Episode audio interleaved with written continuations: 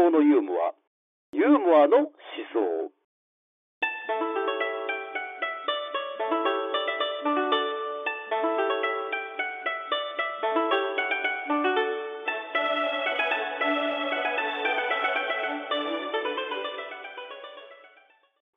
それでは始めましょう。よろしくお願いいたします、えー本日はですね思想のユーモアユーモアの思想の、まあ、緊急、えー頂上対談ということで ございまして。頂上対談。えーあの L 歌舞伎 L 上田さんにお越しいただきましくお願いいいたします。え実はですね、えー今日は2020年の12月6日。はい。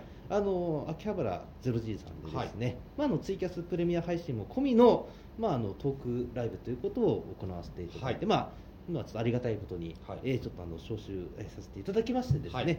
あのお話を終えたところでございまして軍隊じゃないんですか招集って言わないでしあょ芸人がライブに呼ぶこと。やっぱりあの昔オファーですよオファー。ですね。昔いたあのオフィス北野っていうところに折島一平さんとか非常招集っていうライブをやっててなんかやっぱりあんな価値観に染まってたまるかって思ったんですけどやっぱりあるんですね、はい。残り顔。いつも受け継いでですね。すね、すごいやっぱなんか父親みたいな感じなんでしょうね皮肉なもん。緊急招集って言ってる人はい。のピンの芸名大本営発表ってどういうことですか？本当ですよね。面白いですよね。面白いんですよ。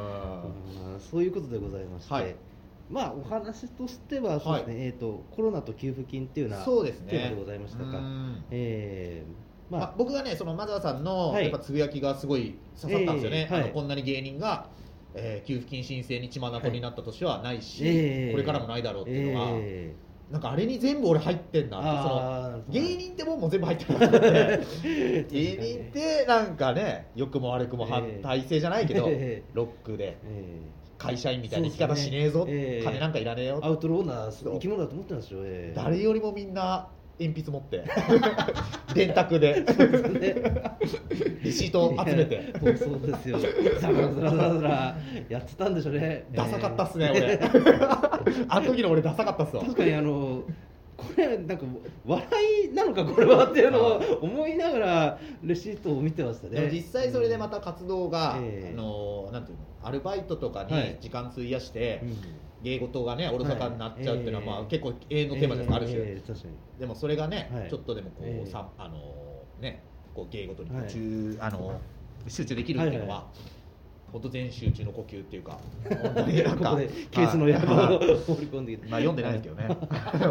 菅菅さんで覚えたんで皮肉なものですね。菅さん通して読んでるんで俺。そういう意味で言うと菅さんは貢献してますね。もちろんもちろん。なるほど、ねまあそうですね。まああれも確かにまあちょっと俯瞰でものを見てるっていうふりをしたくて、僕はああいうつぶやきはしてはい、いやいやあれの面白かったですね。なんかちょっとうん。なんか芸人っていう振りが効いてますよね、あれは、えうん。芸人ってなんだから演劇人の人とかもえそうだと思うけど、はっと我に返っちゃったんですよねあの時。本当にお金を純粋に取りに行こうっていうなんか。なんかね、ええ。すごい流れが見えたんですよね、その僕、その今年ね、あのはい。三島由紀夫と東大全教頭っていう映画を見に行ったんですけど、やっぱそこで三島由紀夫に戦いを挑む学生がは、い。割と演劇をもう当時からやってると、えそうでしたね。で子供がいる。えでで今もうすごいもう年取られてるんですけど、はい。ええすごい演劇をまだ主催しててみたいな、であの人ってねもうすごいこう割とね学生運動の本当の流れなんで反体制なんえで秋田正彦さんってそうです。ねでなんかねやっぱりコロナ禍で結構宮本亞門さんとかはい。もテレビ出てとか、え結構なんだろうなそのあの国のね、はい。その行き渡らないええ。ことに対して割とこう苦言を呈していく。うん。側の人こそが実は一番報われる申請が出るっていうのがなんかすげえでねまあ僕は申請しましたけどね、中には申請してない人もいたりとか、すごいなんかねじれてるというか面白いっていうとあれなんですけど、実際困ってる人にたくさんいるんで、えうん。そう感じましたね、うんなんかもう芸人目線からするともうそもそもからしてはい。生活が潤ってない状況だと、もうそれはもうコロナがあろうがなかろうが潤ってない。貧乏が当たり前で,、ええ。でそういう自虐が当たり前じゃないですか。そううん。そこにちょっとやってきたこの給付金、そうそう。まあ。インディーズの芸人がみんなお金持ちになって。そうですね。うん。ねえ。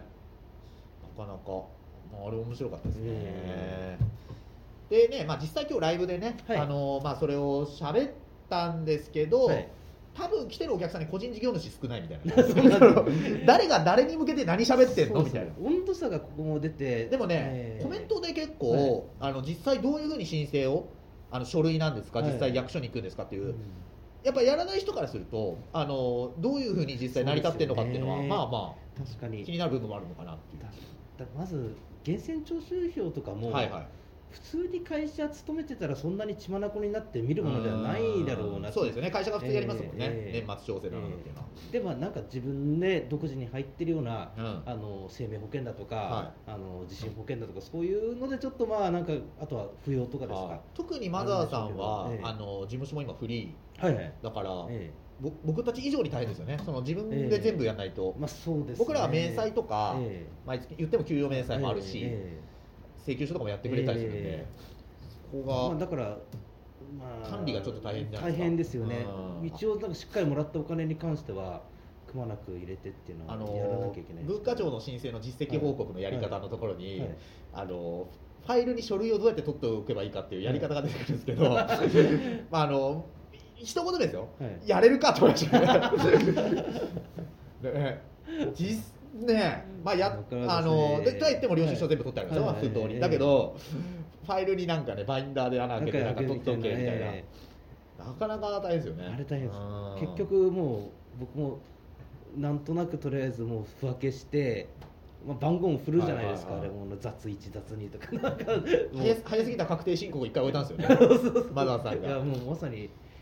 だから今年というか今年度に関してはもう確定申告が多分3回4回あるぐらいの感覚に、でもまあまあマジな話だけど、ええアルバイトで時給にしたらいくらよって話で、ええ3日間ぐらいはい。メール返ってきてええ不備でやって、やり直したところで、ね全然僕らとしてはええ助かりますね。結局としてはそこをやっぱり基準にして考えたら、これさえやっちゃえば、はせいぜいたかだか1日2日3日の作業だったらややりますよい、っていう気持ちにはなりましたやっぱそこをまず踏まえることもやっぱりちょっとは億劫、まあそもそも考えたら芸人なんでやっぱりもう物事のやっぱり難しい面倒くさいことから逃げたいっていう人が集まってですねきてるからだから、はいはもしかしたらこい、なんならネタすら作るの嫌だって人いますええいますいますいますお前は何なの？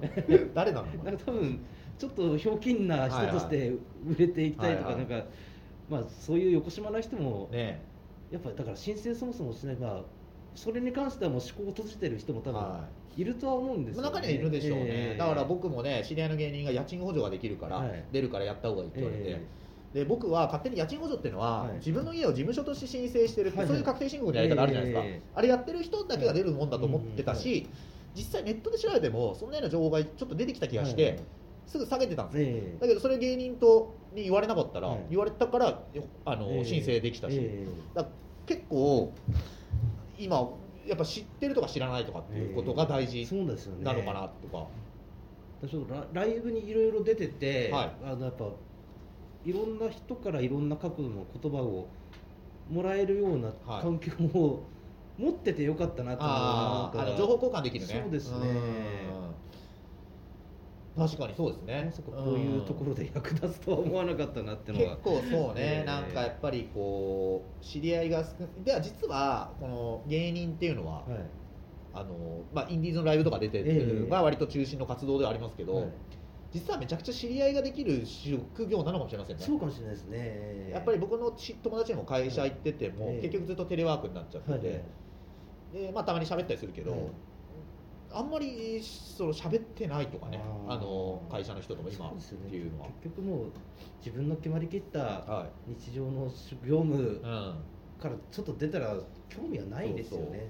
あとあのテレワークで結構その、なんですか割とすげえ楽になったっていう人が多いでしょ、うん。あの会社勤めでも。その、はいはいえ。な要は今までは出社で何時から何時までは会社にいなきゃいけなくてはい。はい帰んなきゃいけなかったえけど、えテレワークで何時から何時の会議に出て、うん。その日の分終わらしちゃえばもう終わるから、はいすごい楽になったっていうのを聞いてて、はい。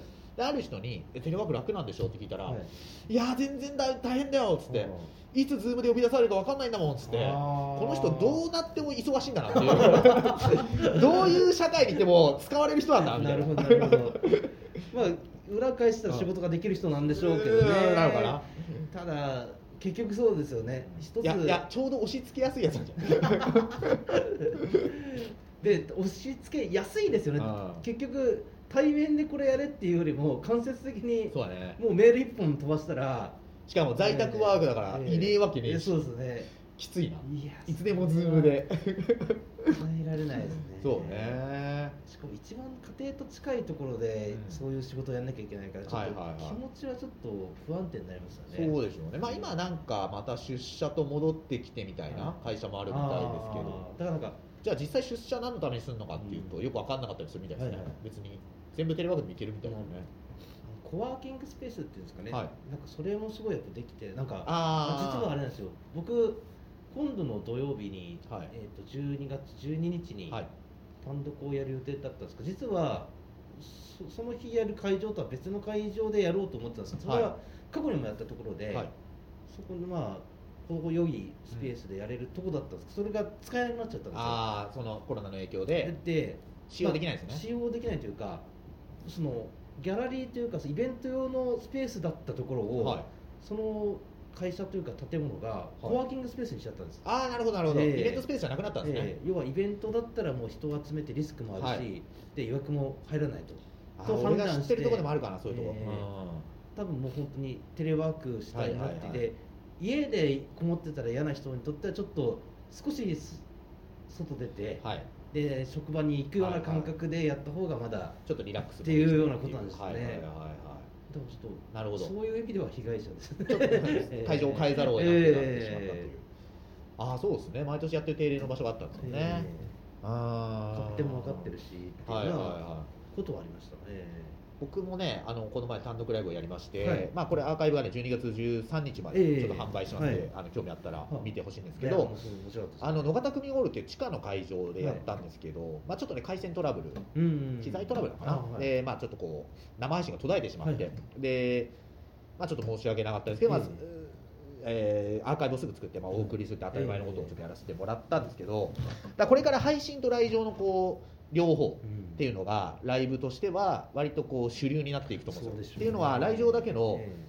収益だとやっぱりこう見込めなくなってきちゃうんで、あのお客さんもさっぴいてるんで,、で今日ねマザーさんったライブも配信と両方にしたんですけど、えだそうなってくるとじゃあ今度その回線トラブルとかっていうのはもう先に見越しておかなきゃいけないところじゃないですか。え。で見る側の環境とかもうん。あるんで、なんかこれはだから本当に今からで今過渡期なんでその一から勉強しないといけない時かなっていうのはありますね、ええうん、なんか正解が分かんない。まあうん。一つは生は来場だけにしてうん固定カメラで撮っといてはい。確実なアーカイブを次の日から販売していくみただねそのそのリアルタイムで起きる面白さみたいなのもあるじゃないですか。え確かに。っていうのもあるんで、ええまあまあそのなんかできたらちょっとこう、うん。これからやりたいんですよね。でコメントとかもやり取りできるんで、っていうのはありますね個人的に。トークライブだったらそれはいいですね逆にねなんかちょっとそうですね。思いつかないようなはい。質問とか。そうですね、えうん。そうね。みたいな話をですね、はい。えーさせていただきまして、はい。えーそうですね。あとまあちょっと M1 の話結構今日まあ。としてましたがね、ええはい。まあ、タイムリーだったのと、あとなんかねトースポの見出しにね、はい。あの錦鯉 m 1決勝進出、はいえー止まらない高齢化っていうなんかすごはい。い社会面みたいな見出しがついてて。あ高齢化社会がねあるんだなっていうのは、えー一気にあれですね正則さんが朝日新聞とかに取り上げられるように感じになるかもしれないですね。そうですよね。え実はそのおいでやすこがさんも実ははい。40超えてて、2人とーも で、まあ、僕らもライブよく一緒に出たウエストランドとかもはい言っても多分同世代なんで30中盤後半ぐらいなんで。ね。ゆ昔に比べたらその確かに。別に。そうですよね。もうだって20代後半でうん。もうギリギリみたいなものがももうう時代時代がもうスライドしてっていう状態ですよね。天井突き破りまくっちゃったわけですから。うん。確かに40代うん。50代迫ってる人が m 1ってのは。だあとはなんかねそのかんないですけど結構解散で組み直しブームも来るのかなっていうのは言ったら結成歴だから起きてる現象じゃないですか、でじゃあ組み直してもう一回一からやるかっていう人が増える可能性、あ。でそれを阻止するための r 1の措置だったと思うんですよ、芸歴って実は m 1もその措置はあるんじゃないかなっていうのは、まあそれもともと噂でありますけどね、はい。10年以内になるかもしれないっていうのは。あとはそうなるとキングオブコントの立ち位置ってどうなるんだとかってものが出てくるんですね。全く制限がないわけじゃないですか、はもう異常にもうキングオブコントがは年いった人の大会になっていくって可能性も漫才も出れなくなって えー。ピンも出れなくなった人が組んでみたいな、えー。しかもコントなんでいや別になんかピン芸と漫才がそうだとは言わないんですけども、はい演技がやっぱり固まってないとコントってのはどうしても白々しく結構熟成しないとねそうですよね。やっぱ若さが出たりしましたよね、えー実際過去の歴代の大会でも、ねえーやっぱ優勝した東京03だってあれで多分その20年近くの芸歴がある人たちがやってたみたいな。あながち実は錦鯉さんだけはフィーチャーされてますけど、ええ。ゼロ三さんも実は組み直しというかその一人加入してからのえーまた加速もあったからそうですね。実はあるあったパターンなのかもしれないですね、ええ。うんそうですね。だからちょっとマザーさんもたまに出てますよね m 1でですね、うん。今年はちょっと出なかったんですけど、難しい時期ですからね、今年の m 1はね僕1回戦から出たんですけど、はい。まず1回戦はねあのー結構まだ8月の真っ只中だったんでまずスペースを取って並ぶ、えでできれば家から衣装を着てくる。スーツ。あの人がそうだなんか言ってましたね。そういう規定があるみたいな。はで検温がある。はい。でさらにエレベーターは4人までしか乗っちゃいけないとかな。そういうのあったんですよ。シダックスですよね。そうですよ。うん。だからもう実はねそこで1回戦が終わってたんですよ。ね だから今年2回戦が実質3回戦、はい。例年の3回戦って言われてましたけど、はい。実はそこで敗退してるやつも多分いたんですよ。なるほど。はい、もう帰帰んなきゃいけなかったやつ。だから実は実はやっぱ2回戦が3回戦っていうのはよくわかりますよ。はい。そういうことか。あちゃんと見たらあの m 1のコンビ名の横にはい。通過敗退ってあるんですけど、ええ。よーく見たらあの帰宅とかだ あれですか？あの、はい。ちょっとクリックしてはい押したら文字が浮かんでくるような感じの。エレベーターに人数超えて乗ったやつみ密とかそういうので帰らされてるんですよ多分ね。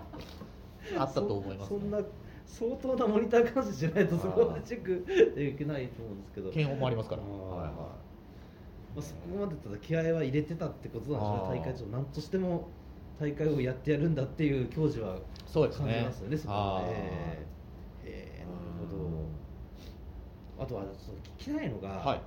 あの上田さん2回戦あの有楽町でやはい。られたじゃないですか、はい。であのちょっと有楽町の劇場っていうのが一体どうなんだっていうことで話がまああと r 1に関しても2回戦が有楽町にあなってる吉本有楽町市やからね、ええあのまあ全てを劇場がどうっていうことで決められはしないところはあるにしてもやりやすいのかやりやすくないのかとか。で単純にね僕が出させてもらったのは10月31日で,、えで10月31日までが客数制限が結構激しかったえんですね、ああなるでなのでお客さんあそう劇場自体ははい。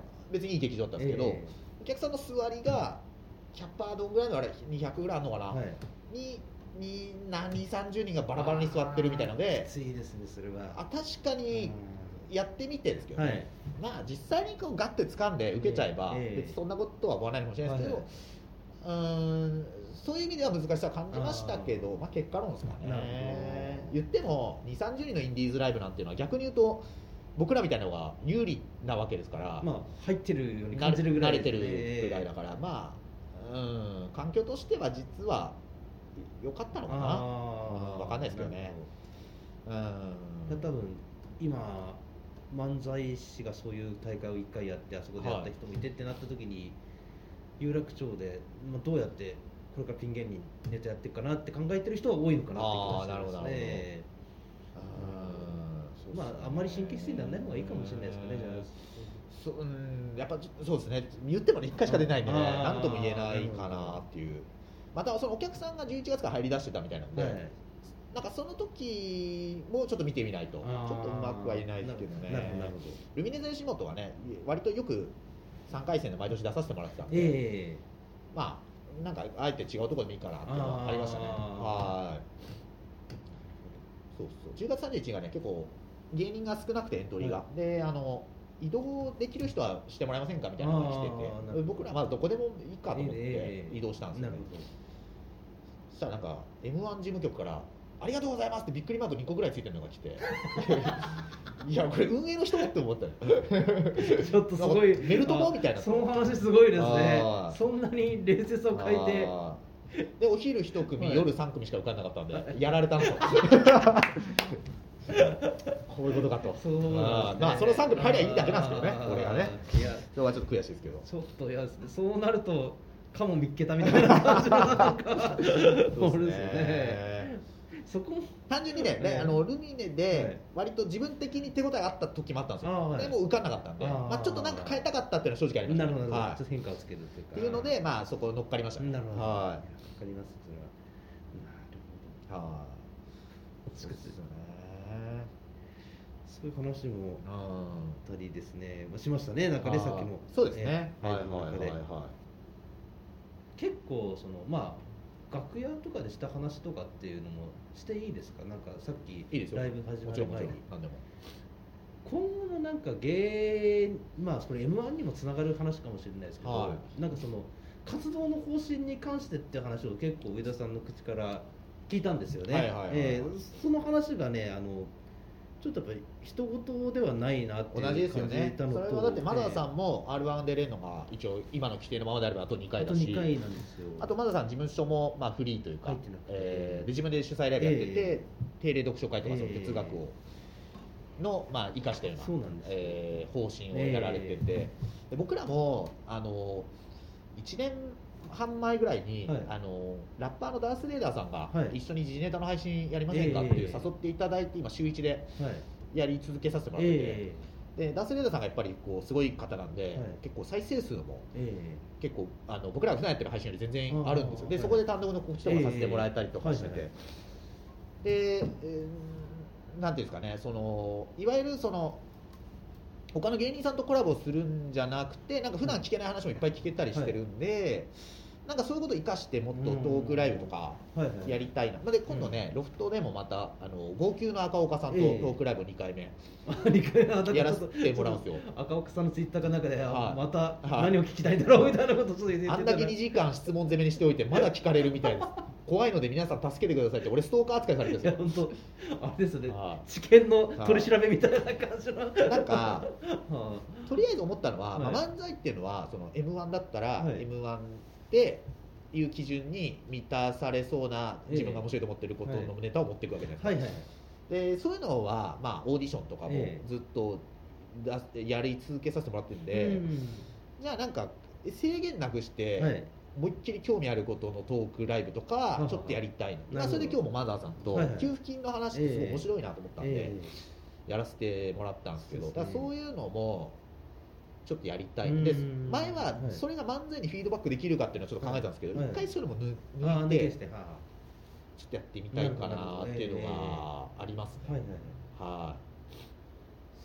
っていうのがあるんですでコンビの時事ネタの配信とか毎日やってるんで、あ、それはまあ継続しつつなんですけど、はい。やなんかなんでこの話をっていうかと思って、まあマチュエルピンクさんですか、はあの人がその芸歴制限ができました R1 にっていうような、あれがあの発表された時のツイートで、なんかもう試されてるぞピン芸人みたいはいはない。感じのツイートをしたんですよね。余計なお世話ですよね。自分は独演会でねお客さん集めるからいいかもしれないけど。いやなんか多分自分の多分自分にも葉っぱかけたんでしょうけど。僕はいやあれは集客力ないピン芸人がしたら嫌味ですよあいれは。やあのはだからああこれを言える自信はあるんだな。僕はとてもあのつぶやきはつぶやけないと思っちゃった自分いましたね。なんかそれはやっぱ焼けてけ自活はまああの人でもね本当に覚悟がすごくて僕ともトークライブやらせてもらったんですよ、えでそれもすごい面白いなと思ってたんだけど、まあもうそういうのもはい。本当に自分の意思で一回全部パッと、えあー。あの普通のインディーズライブとかも出なくなって、はいでも僕からしたら、はい。い、いわゆるインディーズとかフリーのライブ出た方が、はい。い、ろんなお客さんの前でできるから、うん。r 1とかでいいのになとか思ってたんだけど、実際そういう活動してたら r 1の制限で彼は出れなくなって、ええだから彼ああの町浦さんはもう今あたふたする必要はないですよね、うん。そのそうなったからってあたふたすることがないっていうのは。うん。でまあ結構突きつけられていくことは多分遅かれ早かれこの人一つの賞ーレースっていうシステムの中に乗っかろうと思っても乗っかれられない状況が起こってくるってなったらまあ自分でじゃあもう一からなんですかね土俵とかはい。そういうものを作る戦いに、まあ、もうもうそれは始まっていたことなのかもしれないですけどよ。より露骨にそれがは起こってくるんだろうなっていうのを感じたんですよね。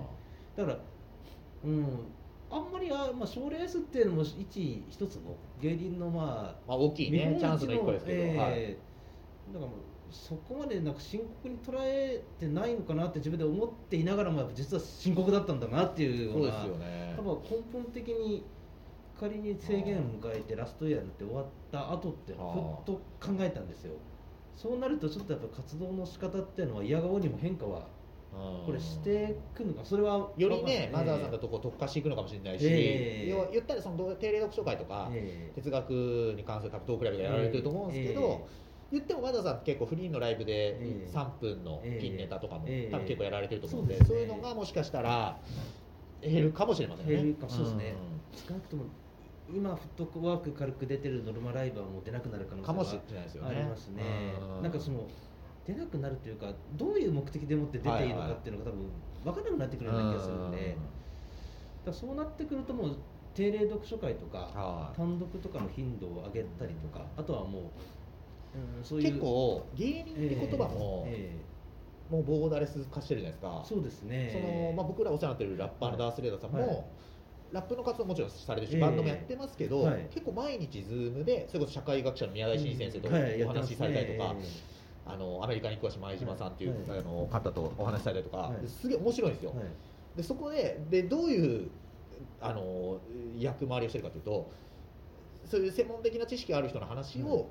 もちろんダースさんもすごい知識が豊富なんで,、えでそれをこう咀嚼して、で結構ねそのコメント欄で面白いなと思ったら、はい。これこれはその MC 力だみたいな。ヒップホップの MC っていうんですよね、だから実はやってることはヒップホップなんですよ多分それって、うんうんうんそのだから漫才お笑いとか漫才っていうカテゴリーがあるけどピン芸でも何でもいいんですけど、専門家は解きほぐしをする必要がないんですよね、はい。確かに宮台真司とかの話聞いてると濃度がね。あのわあの正直、まあ、あの人の話し方とかもあって、はい。分かりづらくなる部分もあるんですけどそこにちょっとやっぱかましてこういうことですねって例とか出していく人がいると全然やっぱりよりね違ったものになる身近なものになるよね。ええそういう意味では宮台さん、ですね。いい人。いや でもねやっぱ僕もそこから知って本読んでええ面白いなとか思ってたんで、でもそれってダース・レーダーさんっていう MC があったからなんですよね、ではいです。ってなると、えなんか別にお笑いもまあ、そういういろんな人いるじゃないですか、もう今も、はいはい。だから、もちろんね、そうバラエティーとかでも僕も戦ってみたいですけどね、うんうん。でもまあ、そういうところに行けたら、そういう活動すればいいし、うん。そうじゃないときはうん。別に、いやもうそこはあいいんじゃないですかねなんか。ーそうですね、だから興味ある話をしたいですよね、はい今、なんかその、ええ本当に面白いと思うことを、はい。だから結構、そのコロナ禍で思ったのは、はい。僕あの、エル歌舞伎ってコンビをどうやって売ろうかってことをずっと考えてたんですけど、ええで相方がを、まあ割と相方が興味ない時ところにも連れてってたんですけど、うん。まあ相方ともやるんですけどちょっと一人でなんかその本書いてる人のもっと深部まで喋るみたいなのをちょっとやっていきたいですよね、これから。まあ現時点ですね、はい。まあちょっとやるか実際わかんないですけど、はいはい。ちょっと今はそういう興味ありますね。そういうある意味途上といえば途上ですよね。はあ。そういうねなんか変化をしていく。そうですね、ええ。まあだからその町浦ピンクさんっていうのは、はい。あの、えー、と言ったりその妄想漫談みたいな、はい。すごいありえないことを喋ってるんですよ、ええ。嘘か本当か分かんないみたいな、でああいう人って SNS で今までの芸人論としてはちゃんとしてないはずなんですよ。はい。だけどあの人は今ちゃんとしてる厚さとかも出してるんですよね。ね。あれはあえて出してるんですよ、でえいうのは集客も自分がやんなきゃいけないし、はい。自分でイベントも面白いと思うはい。イベントも打つえし、えっていう時に、まあ、興味を持ってもらうためにやってるわけですよ、うんでまあ、もちろん本音もいっぱいあると思うんですけど、だからあのあの人ってすごい今の人なんだと思うんですよ、そうですね。その SNS ってものも使わな使うし、ええだけど芸は芸でやってるし、ねっていうののなんか、確かに。は事務所選びもうまいって言えばうまいですよね、まあ、なんか合ってるじゃないですか、はいはいはい。ツインクルってそういそう芸人を押し出してきた事務所でもあるし。そうですね。今日ライブでも小林健太郎さんの話し,、ま、しなかったですね。ああそうですね。そうだ。結構小林健太郎さんって、そのみんなが集まるトークの場とかで、結構割とこうえーなんだろうボケたりしないで、ええ。こうちょっと気難しい方をちょっとこう演じるというか、らしいですね。ってなると、うん。実はこうまださん別に演じてるわけじゃないですけど、えなんだろう芸人の多様化みたいなことの,、えの意味ではちょっと近いかもしれないですよね、ある種。えあれは、まあ、ちょっとなんかもうここを過ぎて参考にできなかったというかもう僕お笑いやるって言っても見たのが見漁ったのが一世尾形の DVD とあのラーメンズの DVD とあとはごっつえ感じの結構最初の大きい一個ですよね三本の柱の。えー結構あのオンバトのが生んだ2人の天才っていうのは、はい。ザキヤマさんと小林健太郎さんかもしれないですね、そのま真2つの真逆というかね。どっちもの頂点みたいな、はいはいはいはい。本当に園芸にびっちりうんしかみついたザキヤマさんと。陰と陽みたいうな。そですね。アート系アート系なんていう言葉もねやっぱり。実際美大出身なんですよね、えうん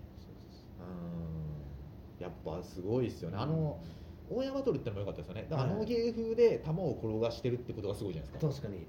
そこなんですよ、ええそのあの芸風を誰も知られないところでやってる人は多分いるんですよ、ん。ああれそこまでのネタかどうかは置いて。おいて、じゃなくてあれを民意を得てるってことがええめちゃくちゃすごいですよね、確かに。ちょっとまたまあそのいろんなものが始まる時のなんていうんですかね。はいはい。玉石混交な感じの中で。種その時も過渡期だったんでしょうね、うん。えーおそらく笑いをどうやって審査するかの基準みたいなものもやっぱはっきりしたい状況の中で、はい。だって m 1とかない時代ですからね、ええ。キングオブコントとか、それをじゃあアンタッチャブルの漫才とラーメンズのコントを横並びではどっちがいいとかって決めること自体がナンセンスだけどもそれをやってた時代があるわけじゃないですか、まあ、い、それはまさに公共放送ですよ、共にあるんですよ。そうですね。公に。確かに一緒にそういうのは公正なというか。公正なんですよ、えあー。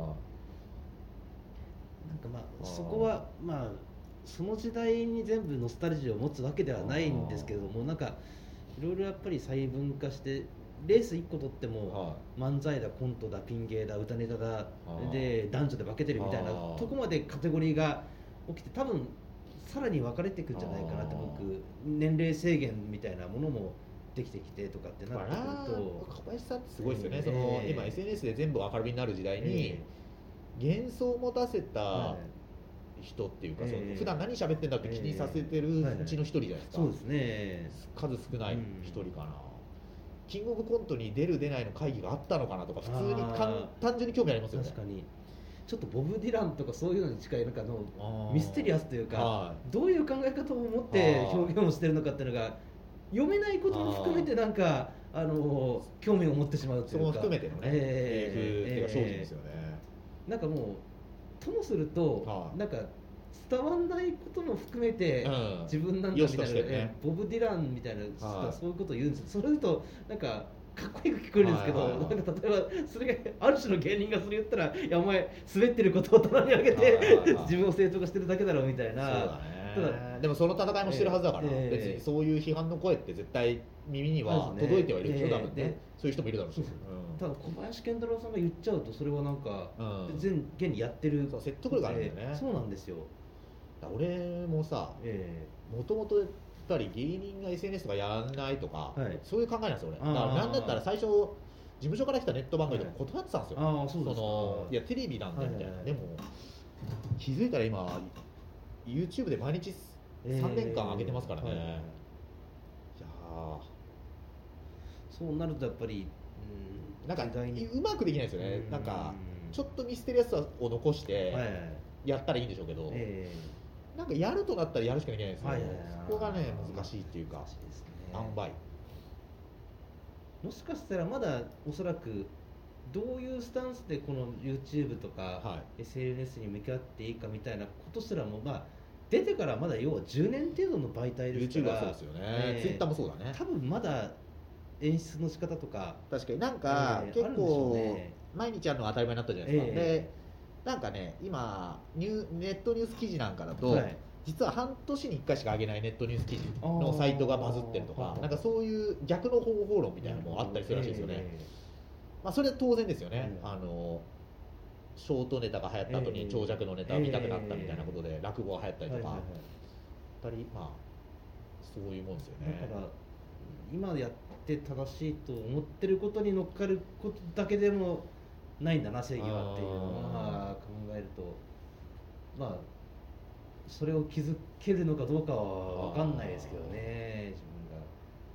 まあ、哲学芸人とかって言いながら気づけよって話なんですけど悟んなきゃダメでしょって言われるかもしれないですけど。TikTok でね踊ってるかもしれませんしえね、ーそうですね。全然。2日後には。全然ありますよ。本当。こんなになんですか使うんですかみたいな、はい。いやなんだいろいろそうそうですねへーコペルニクス的展開ですとかいろんな理屈つけてやり出すかもしれないしいくらでもつけれますよねそうですねあーもう、まあ、そういう意味ではいい芸風ですよあねー芸人っても大体そういうもんだからねそうですねあの何でもいいじゃんっていうかね、えそうそうそう太田さんがね、今日サンデージャポンでやっぱ渡部さん、はいもう今こそ一番ウケるよっつってだから、はい。ライブでいいじゃんみたいな、そのええ芸人がなんでテレビが YouTube しかないんだよっつって、はい。ライブでいいじゃんっつって。ライブ出たら絶対ウケるよ。っつってねですあは赤っ端書いた,、書い。ただけ、はい。芸人は芸になるんだよっつって、はい。言ってましたね。それだ小島がどう思うかは知らないけど、はい。私は別にライブでやったっていいうちで出たっていいじゃん、うんみたいな。しかも元がライブの人たちですからねネタをガンガンやってきてっていうのは。あー。えあの時は絶対高校野球好きじゃないですからね。ーそうですね。絶対ってのは良くないかえーそこまで はい情熱は薄かったでしょあーうね間違いまああとネタを作り続けてみたいなことがあ第一でしょうし。多分まあお金、グルメお金もなくてね、ええ。うまい棒とかでね過ごしてたかもしれないですよね。すね。えいや面白い面白いっていうと不謹慎ですけど今年はまあ、興味深い年でしたね。そうです非常に、ね m 1もねえと思ってましたから正ー直。ないと思ってたんですよ。そうですね。今年1年はもう賞レースは多分ゼロなんだろうなっていうつもりでいたら。でもよかったのはねなんか実はずっと毎年 m 1でかけたいと思って直前ではい。下げてたネタをえできたんですよ、ああそうですね。ちょっとまあ落ちてしまったんですけど、あはい。まあそれがやれそれがい例年通りライブがあったら、はい。多分直前まで仕上げて違うネタをやってたんでなるほど。ちょっと一回やってみたいネタができたので、あまあ、あそういうのもありましたね。あこうこうの部分もありましたね。ちょっといつもと違うからこそ、はい。うん、できた状況。そうですね。開き直ってできたというか。なるほど。あということでねまあこれこの状況がまた来年続くのかどうか、まあ、ちょっと気の早い話なんーオリですけど。ンピックがねおそらくえー。やらないんじゃないか雰囲気もあるんで、えそこに体裁合わせますよね確実に、えー。オリンピックやんないのにお祭りことはやらないでしょ。ーそうですね。大きなことはできないし。あまた同じような状況ーがはい。続いて、またどうします？あのあの補助金とかの話がまたあれ去年と同じことやってるぞみたいな話芸に人とコロナと給付金2やりましょう 来年。もしあればあですね。ービヨンド、えー。でもすげえ薄いですよ多分トーク、え去年やったのトレースしてすごい簡単ですね。すぐ終わっちゃう、ええ。もしかしたら全然予算がつかなくてもうなんか本当に殴り合いになってるみたいな可能性ありますよ確かに。ですね。こんだけもらっといて、はい。やめてる芸人いたら殴りますか？ら、一番苦しいですね、はい。やめてんじゃねえかよ来年以降も活動がとかありますよね。あのあります。記述でね。今後も活動していく見込みがある方とかね、ええ。確かにそれは嘘ですよね。あそいつが一番冒涜してますね。文化芸術ありえるかもねでもね、ええ。給付金もらった年にええ r 1出れなくなってええ辞めちゃうとかっていうのはありえる話なんですね、うん激動の年なんだね。一応その2年のあだから2年の実績を提出するってのはそういう意味はありますね。あそうかそうか。2年3年とか、家賃のあれもね3か月分の振り込みの証明とか必要ですからね、ええ。うん。だからもう必ずしも付け焼き場では渡さねえぞっていう、はいはいはい。まあ、明確な意思はうんあって、えーまあ、まあそういうことやってる人がいないと望みたいんですけどね願いたいんですけどどうなのかということで。あ時間がですね。あじゃあそろそろあれしましょうかね、はい。もしなんか告知とか、はい。まあ単独も終わっていると思うんですけども。えっとあのー11月29日にはい。L 歌舞伎単独ライブやったんですが、2時間ぐらいね1年間振り返り時事漫才やったんですけども、はいそのアーカイブがですね12月13日までツイキャスプレミア配信の方で販売をしていまして、はい。そう早めに買っていただければ繰り返し視聴していただくことも可能ですので、はい。もしご興味ありましたら、はい。えーちょっとチェックしてみてくださ。ないるほど。あお願いいたします。はい。私も、えー、12月12日に、はい。マザーテラスは現代社会分析報告会、えー、2020と。でえー、と盗んだマスクで、えーあ盗んだ炎でマスクが燃やせないプロメテウスというですね、はい。そういう副題のこれはあの尾崎豊より難しいです。は一応あの中野ゼロに向かう途中に、プロメテウスっていう、いはいはい、なんか銅像みたいありますよね。銅像がありますよね。はいはいはい。でそれはあの神の国から、はい。あの火を盗んで、はい。人類に文明火をもたらしたとされてる神様なんですけど、はいはいはいはいこのコロナの状況でそのプロメテウスの顔にマスクをかけた人がいるんですよね。へーでそれ区の人がかけたんじゃないんだ。誰かがかけたんでしょうね。へーその様がちょっと面白かったんで、なるほどそれをタイトルにしてしまったっていう、なんか、その人はリアルに炎上したわけじゃないですね。うんわかんないですね。炎だけに。でマスクは炎を持ってるのにマスクは燃やせないへー多分コロナの状況のこの節論を踏まえたタイトルでございまして。なるほど。ええ。